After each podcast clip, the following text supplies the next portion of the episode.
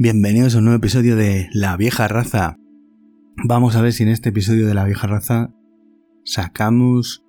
una buena reseña de los últimos cuatro cómics que me he leído últimamente.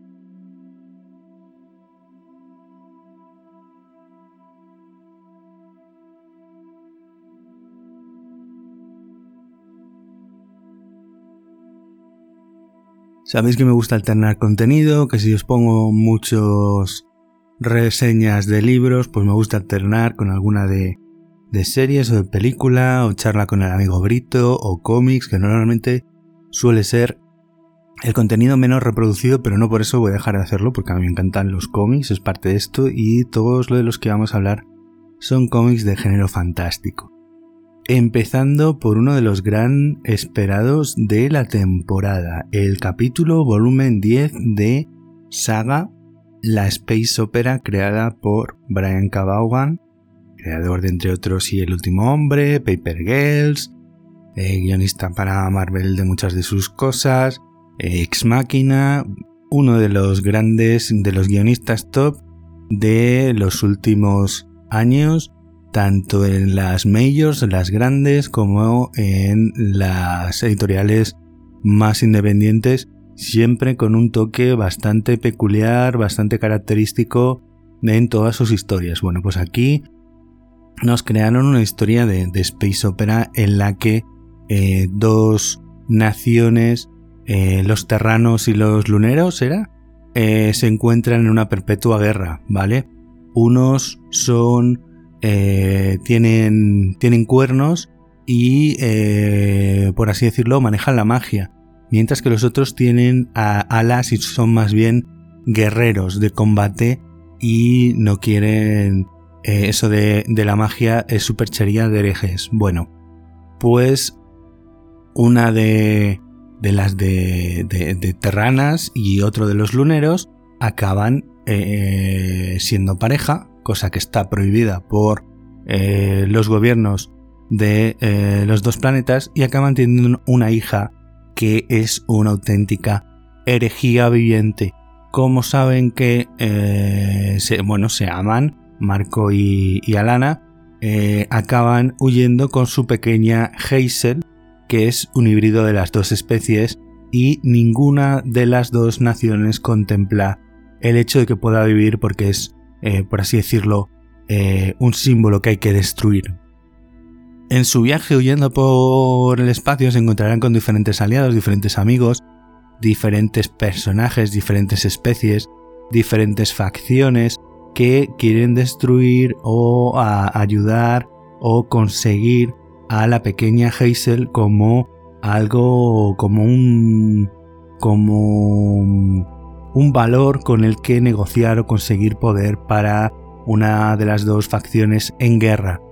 Y bueno, eh, hay diferentes aventuras, esto es viaje interestelar, acción, eh, violencia, pero son muy importantes también los diálogos. Está claramente definido que el cómic es para adultos, con lo cual se, tratan temas muy adultos, como por ejemplo la transexualidad, la identidad de, sexo, eh, la independencia de, los, de los periodistas, la autocensura frente al poder, cosas tan interesantes como esa. Y bueno, pues eh, después de un tiempo en el que los dos artistas, tanto la dibujante como el guionista, aunque, aunque ya figura el nombre primero de... Normalmente en los cómics figura siempre primero el nombre del guionista y luego el del dibujante y luego ya si eso, colorista, rotulista, etc. Y aquí ya han optado por cambiarlo porque al parecer la propia dibujante pues también aporta muchas ideas a las historias que escribe Brian Cabagan, como dicen algunas de sus introducciones, que yo recomiendo leerlas todas, no os las saltéis, porque suele contar cosas muy interesantes. Este Cabagan es un tipo eh, muy perspicaz, muy agudo, muy listo y dice cosas siempre muy interesantes sobre lo que cuenta, porque en esta ficción de que no deja de ser una space opera de ciencia ficción, pues podemos ver reflejadas muchas cosas de lo que está sucediendo en nuestra, es, en nuestra sociedad actual del siglo XXI y Vaughan es muy listo para mostrárnoslo y que reflexionemos sobre ello. Bueno, os decía que desde el, el volumen 9 a este han pasado casi dos años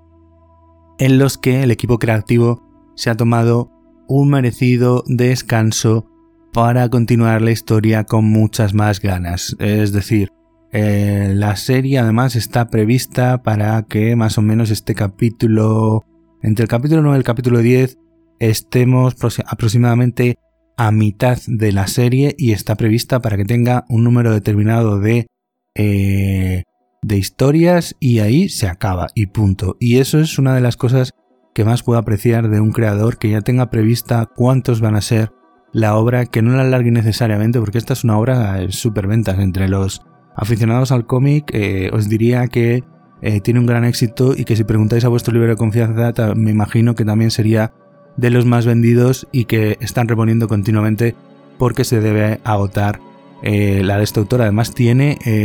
serie de Prime Video hecha de, de su serie de Paper Girls, que son 5 tomitos, 60 números son en total, no me acuerdo. Yo tengo el primero, solo he leído el primero. La serie he visto dos episodios, no me convenció mucho. Eh, de hecho, creo que anunciaron que la habían cancelado. No tiene buena suerte con sus series Brian Vaughan porque... Y El último hombre que sacó Hulu el año anterior. Eh, tampoco me gustó mucho y también la han cancelado. No, no tiene suerte con las adaptaciones de sus series. Esperemos que si en algún momento alguna de estas grandes majors del streaming ya... No, esperemos que Netflix no, por favor. HBO, eh, Prime Video o Disney Plus Plus a través de sus diferentes sellos FX, Hulu, etc., eh, adapte esta epopeya space opera tan divertida de aventuras, de ciencia ficción, de acción, de violencia, pero como os digo, que no es solo la pura aventura, sino que cada historia que nos deja de eh, Marco, Alana y la pequeña Hazel tienen siempre un pozo más, o sea que eh, los artistas van más allá, tiene siempre algo más que aportarte que el mero hecho de que vayan de un planeta a otro, luchen con las personas que ahí encuentran, vayan huyendo de quienes les persiguen, etc. Siempre tiene algo más, siempre tiene un, punto más allá sobre el que te hace pensar, que te hace disfrutar y yo la verdad es que eh, es una de las cosas que más a gusto y más rápido leo y porque es que no es, un page lo que se llama un page turner, te hace volver la página porque eh, ya os digo, mm, aparte de la historia, los diálogos son siempre muy agudos, tiene humor, tiene humor negro, tiene sexo, eh, tiene violencia, tiene política, tiene historias de espías, eh, mm, lo tiene todo, la verdad, para poder entretenerte y, ya os digo, desde un enfoque realizado enteramente para adultos, de hecho creo que Planeta Comic, que es que lo edita en España, pone por detrás una etiquetita siempre de recomendado para, efectivamente, recomendado para lectores adultos. Y bueno, aquí vamos a volver a ver algunos de los personajes que ya llevaban detrás de nuestros protagonistas desde los primeros volúmenes de la historia, junto a otros nuevos, y al mismo tiempo pues vemos otras sociedades porque es una de las cosas más ricas que tiene esta serie y es que nos va presentando diferentes sociedades, diferentes personajes, diferentes tipos de alienígenas, cada uno con su propia idiosincrasia, cultura diferente y todo eso lo vamos a ver en Saga. Completamente recomendado. El capítulo 10 de Saga. Tener cuidado porque si lo compráis y lo leéis os lo vais a devorar.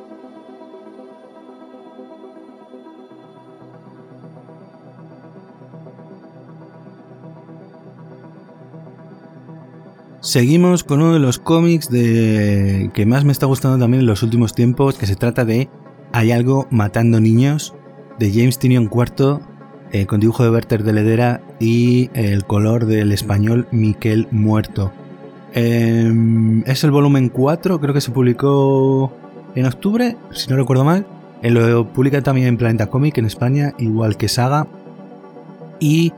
eh, este cómic yo tenía dudas de por dónde iba a tirar porque los tres primeros volúmenes, al terminar el tercero, pues parecía ya historia terminada y bueno,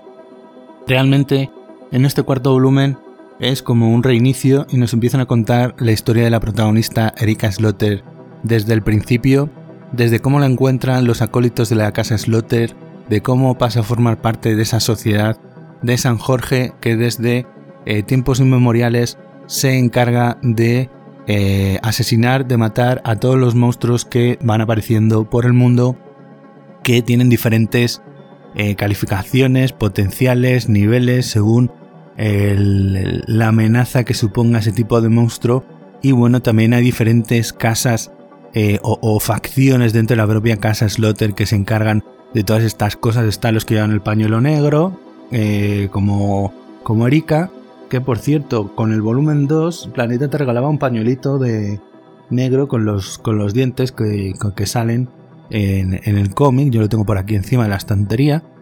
Y eh, nos va contando esa historia, es decir, desde cómo ella de niña es captada por lo que le ocurre, eh, cómo ella es captada por la gente de la casa Slaughter, cómo eh, pasan los, los ritos de iniciación y a partir de ahí cómo va a pasar a formar parte de esta central casa de San Jorge que se dedica a matar a los monstruos que van apareciendo por la tierra. Y por supuesto, se va a encontrar eh, diferentes eh, obstáculos, cortapisas y bueno, todo genialmente dibujado por Werther de Ledera, que como siempre digo, en lugar de coger y hacer una splash page, que sería lo más fácil, es decir, dibujar eh, una escena a doble página, lo que hace es que dibuja las viñetas a doble página, es decir, utiliza el propio formato de la página en la que el A4 se convierte en un A3 por así decirlo, de tal forma que le da un formato panorámico a las escenas que es realmente muy interesante, sobre todo porque eh, no lo hace en los paneles de las viñetas, sino solo en aquellos en los que te quiere demostrar amplitud y cuando te quiere hacer sentir más agobiado, más eh, mm, con eh, sentimientos que pueden ser del miedo, pues lo que hace es que vuelve al formato tradicional del panel en A4 para que esas viñetas estén más constreñidas a lo que es la página, mientras que cuando te quiere demostrar amplitud de eh, tanto de espacio como de eh, una panorámica, te lo hace de esta manera en la que este dibujante aprovecha la página, que yo no creo que sea innovador, pero vamos, yo es de eh, los pocos dibujantes que lo he visto hacer, seguro que, que, esto no lo inventó él, sino que ya, ya lo llevo utilizando en muchos dibujantes mucho tiempo, pero a mí la verdad es que me encanta este uso a doble página sin que sea splash page de los paneles de, la, de las viñetas y luego esta especie de dibujo suyo que para un cómic de terror pues es casi cartunesco por así decirlo, no es realista, pero también me gusta mucho el colorista porque utiliza mucho eh, los morados, los rojos, los rosas para demostrar sobre todo miedo cuando aparece alguno de los de los monstruos y bueno, esta serie se llevó algún premio hace tiempo, si no me equivoco, vamos a mirarlo en la contraportada. A ver. Mira, ganador de los premios Eisner en 2021 a mejor guionista y es que este hombre no para, ha hecho cosas para DC, para Batman y tiene la serie esta de La casa del, del lago, de Nice House eh, by the Lake on the Lake, que eh, también el dibujante de esa serie sí que es español. Y, la verdad es que esa serie también está muy bien. Yo estoy esperando que termine de publicarla porque aquí se publica en español eh, número a número y yo me compré el paperback en inglés que recoge eh, los 12, 10 números de toda la serie. Y estoy esperando ya que publiquen el del segundo volumen porque continúa y es que este tipo, James Tynion cuarto, me está maravillando todo lo suyo que estoy leyendo, me está gustando un montón. Tiene unas ideas mm, sencillas pero que eh, la verdad es que por lo menos en lo que he leído suyo de DC sabe llevarlas a cabo, no como algunos de los típicos guionistas eh, tipo Scott Snyder, que siendo un buen guionista pues lanza muy buenas ideas, pero luego realmente no sabe desarrollarlas a fondo ni rematarlas correctamente. Y Tinion yo estoy viendo que sí lo está haciendo. Veremos a ver cómo, eh, si esto es una serie limitada, es una serie abierta, se llama Hay algo matando niños ya desde la propia portada eh, ves un poco por dónde va la cosa y ya os digo, eh, en este volumen cuarto es un poco el comienzo de la historia de la propia Erika Slotter, mientras que los tres volúmenes anteriores es un caso en el que tiene que intervenir Erika Slotter en un pueblo en el que aparecen unos monstruos y que se están comiendo a los niños, básicamente. Entonces, eh, vamos a ver si imagino que los siguientes volúmenes seguirán contando la historia de Erika en la casa Slotter, cómo se va desarrollando y aventuras eh, que se vayan dando a lo largo del aprendizaje de la protagonista. Entonces veremos a ver por dónde continúa. Eh, me está gustando bastante. Este es de los que lo empiezo y según lo empiezo me lo leo entero. Porque es tan entretenido, tan divertido y la verdad es que tiene muchísima acción y a mí me está encantando este cómic, la verdad. Veremos a ver por dónde tiran ahora. Y junto con el siguiente, también es de los que más estoy disfrutando.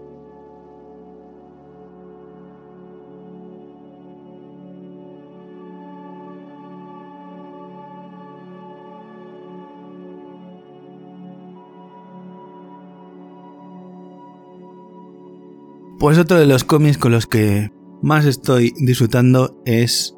Once Unfeatured de Kieron Gillan con dibujo de Dan Mora y color de Tan Rabon Villain, también publicado por Planeta Comic. Este es el volumen 3, el Parlamento de las Urracas. Y creo que van a ser 5, están publicados en español 4, con lo cual a ver cómo, cómo eh, rematan esta historia loquísima de eh, la mitología del rey Arturo, que yo creo que en los book ya os he explicado un poco de qué trata. Básicamente una serie de ultranacionalistas consiguen revivir al rey Arturo de las leyendas eh, mitológicas, artúricas del rey Arturo. El problema es que, eh, si recordáis, el rey Arturo era un caudillo, lo que sabemos históricamente, poco que sabemos históricamente, si existió un rey Arturo o unos reyes Arturo, era un caudillo britano de eh, romanizado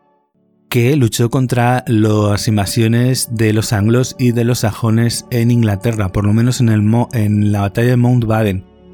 Y este rey Arturo pues sigue siendo un eh, britano celta que quiere eh, seguir luchando contra los anglos y los sajones. ¿Problema? Pues que después de los tiempos del rey Arturo, los anglos y los sajones se establecieron en el Reino Unido o en la Gran Bretaña de entonces y constituyen pues el 75, el 80 o por así decirlo el 90% del, eh, de, los eh, herederos en linaje de los habitantes del Reino Unido. Con lo cual tienes a un rey que han traído para salvar a la patria y resulta que quiere cargarse a la mayoría de la patria que desciende de los anglos y de los sajones. Y por supuesto, todo ello con una apariencia realmente fantasmal de las leyendas mágicas, con un montón de referencias a la narrativa, a mm, la propia narrativa, eh, quién aparenta ser tal personaje para conseguir el grial, con, tenemos por ahí a Sir Gawain, a Lanzarote, pero un Gawain y un Lanzarote que nos gustaría encontraros en una noche oscura y por supuesto está eh, Bridget, la abuelita, la yaya de eh, Duncan, que es una auténtica, por así decirlo, Em, mata espíritus, caza espíritus, caza seres fantasmales, de, que viene de un, linaje de, luchar contra, contra, monstruos y contra seres infernales de las leyendas. Y Duncan, que em, pues básicamente es un chico normal y corriente que lo único que quiere es tener una cita con la chica que acaba de conocer en una aplicación de ligues y se encuentra con todo el tema de estos monstruos, de, Merlín, del rey Arturo, que él cree que son leyendas, y bueno, pues eh, su abuelita encantadora eh, Bridget, que tiene, tiene bastante retranca la abuelita, pues le acaba poniendo en antecedentes. Vienes de una familia de matamonstruos, con lo cual tú estás también ligado y tienes que seguir la tradición, etc. Y entre los dos, pues intentan paliar que ese rey Arturo fantasmal se ponga de nuevo eh, a la zaga y eh, em, esclavice, mate a todos los habitantes del Reino Unido actual, con un montón de referencias a la política actual, que yo la verdad es que eh, sobre todo en este volumen no lo vi venir. Y cuando se revela uno de los personajes del final dices, claro, es que ha estado ahí todo el tiempo, es que es imposible no jugar con eso y la mala gaita, la mala leche, la mala baba que tiene es tiene, es muy cañera, es muy violenta, no te deja lugar para el descanso cuando la estás leyendo. Es otro cómic de esos que empiezas a leerlo y es que no paras hasta terminar los 5 o 6 números que componen el tomo porque es un no parar de un sitio para otro con un montón de referencias a las leyendas antiguas, a la narrativa de eh, la Edad Media, por supuesto a las leyendas artúricas, a Beowulf, a cualquier personaje que tenga que ver con la mitología del Reino Unido y eh, todo ello con un humor negrísimo y realmente entretenido y divertido. Estoy esperando comprarme el número 4 y ver cuándo sale el último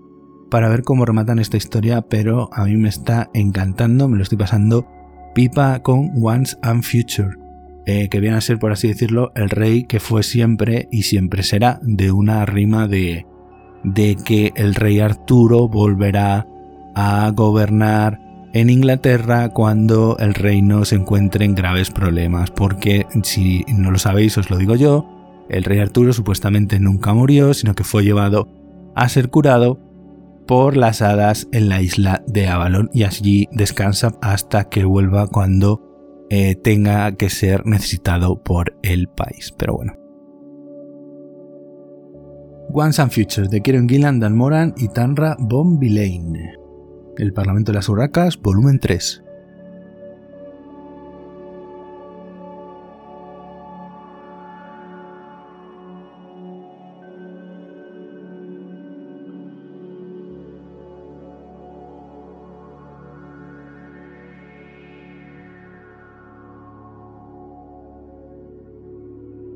Por último,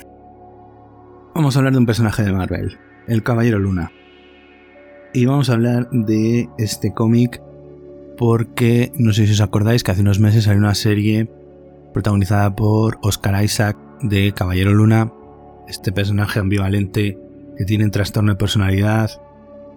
que se cree el avatar de un dios egipcio, el dios de la luna Khonshu. Bueno, pues a raíz de la serie protagonizada por el personaje de Caballero Luna en Marvel, en Disney Plus Plus, eh, por Oscar Isaac, como os decía, de hace unos cuantos meses, pues evidentemente el personaje eh, vuelve a tener mucho más protagonismo que anteriormente, que no es que fuera de los personajes eh, más mainstream, más conocidos de Marvel, pero sí desde luego los que probablemente eh, se pueden considerar más de culto. Y bueno, el, tanto el guionista como el personaje, normalmente mm, Warren Ellis es el autor de obras como, mm, para que hagáis una idea, Stormwatch, The Authority, Planetary, uh, Transmetropolitan, eh, ¿qué más ha hecho Warren Ellis? Así, así que, me, que me viene a la mente eh, ahora mismo. Es uno de los grandes guionistas del, cómic de los últimos años, aunque ahora mismo anda más centrado en sus incursiones en la música y las bandas sonoras junto a Nick Cave, de Nick Cave and the Bad Seeds, y tiene un poquito aparcada la faceta de, guionista. Bueno, pues eh, normalmente lo que, lo que hace Marvel es porque Warren Ellis no se suele atar demasiado tiempo a una misma colección, y entonces en Marvel o la editorial en la que esté lo suele utilizar como para relanzar el personaje correspondiente hace una miniserie de 6-12 episodios. Eh, Global Frequency también lo escribió él, por ejemplo. Eh, de 6-12 episodios y eh, eso sirve como relanzamiento del personaje. Luego pasan a tomar las riendas del guion otros artistas. Y bueno, este era el caso de esta, de esta serie llamada A Caballero Luna que comenzó en 2014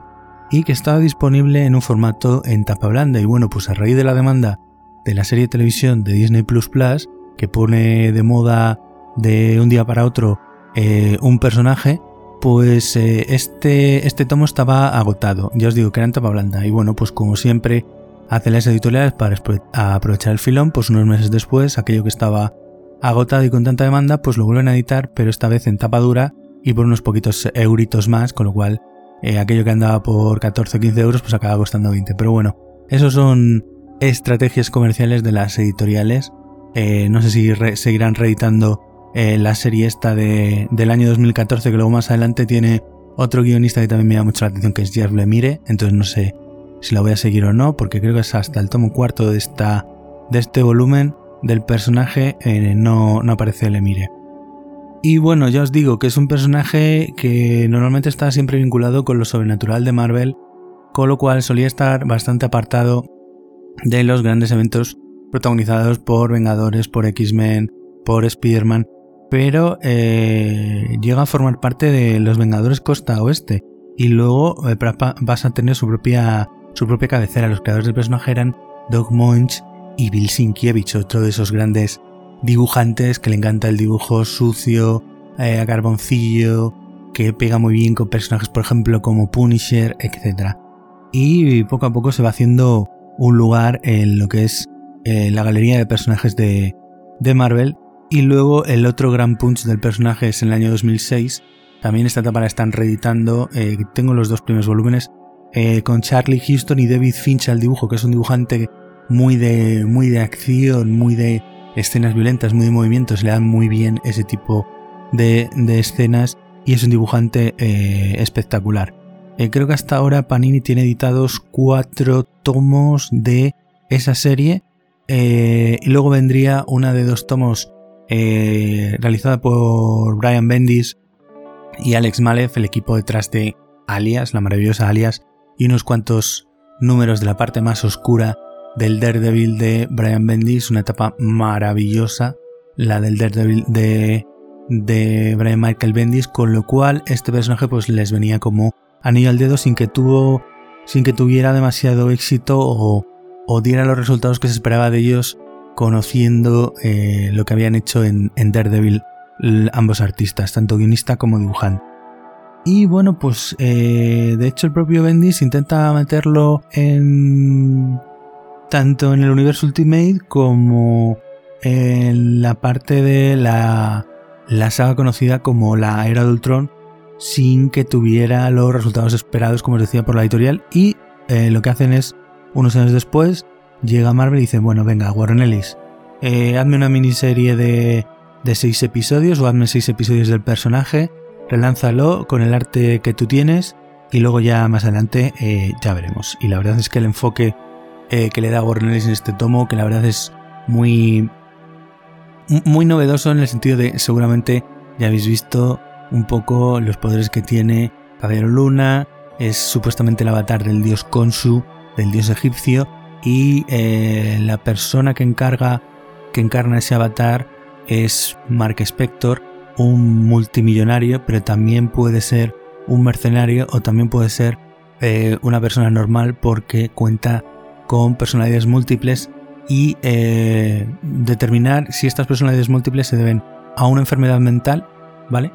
O realmente hay otra cosa, un poder sobrenatural que está interfiriendo con su cabeza, con sus pensamientos y con el personaje que se cree a cada momento. Y bueno, esa especie de paranoia del personaje, de eh, unas veces soy uno, otras veces soy otro, también está aquí presente y en este volumen que la verdad es que me parece muy entretenido, tiene mucha acción, tiene mucho ritmo y a lo mejor no es lo más recomendable para entrar en el personaje porque ya desde el primer volumen eh, hacen cuenta de que hay cosas anteriores que habría que tener en cuenta, pero oye, para empezar a familiarizarte con el personaje, si te hablado de la serie de, Disney Plus, porque luego ya más adelante sí que cogen bastantes conceptos de, este volumen más adelante de los eh, guionizados por Jeff Lemire para la serie de, Disney, pues quizás sería una forma de que un lector que no sepa nada del personaje, como yo, que bueno, tengo varias cosas antes, pero es el primero que he empezado a leer, este, y que le suene el personaje, pues conocerlo de los personajes de Marvel, pero que no lo ha leído nunca, eh, pueda entrar de esta manera a conocer el personaje e ir haciéndose un poco con, con lo anterior, porque ya os digo, con el tema de las series de Disney, pues lo que está ocurriendo es que eh, lo que ha editado en los cómics se está reeditando y se está dando a conocer a un público que quizás no estaba conociendo a esos personajes o esas sagas o esos dibujantes y autores que dibujan esos personajes. Y aquí, en este caso, Panini nos ha reeditado el mes pasado El Caballero Luna de Warren Ellis con Declan Shelby y Jordi Bellere al dibujo en tapitadura. Así que os animo a que os deis una vuelta para conocer al personaje de la noche. No tengo mucho más que contaros en esta review de cómics de la vieja raza Espero que eh, me escuchéis en próximas reviews, en próximos episodios y con próximo contenido para comentar, para reseñar, para hablaros de lo que haga falta, cómics, libros, películas, series, etc. No tengo mucho más que contaros. Soy Alejandro Guardiola. Muy buenas noches.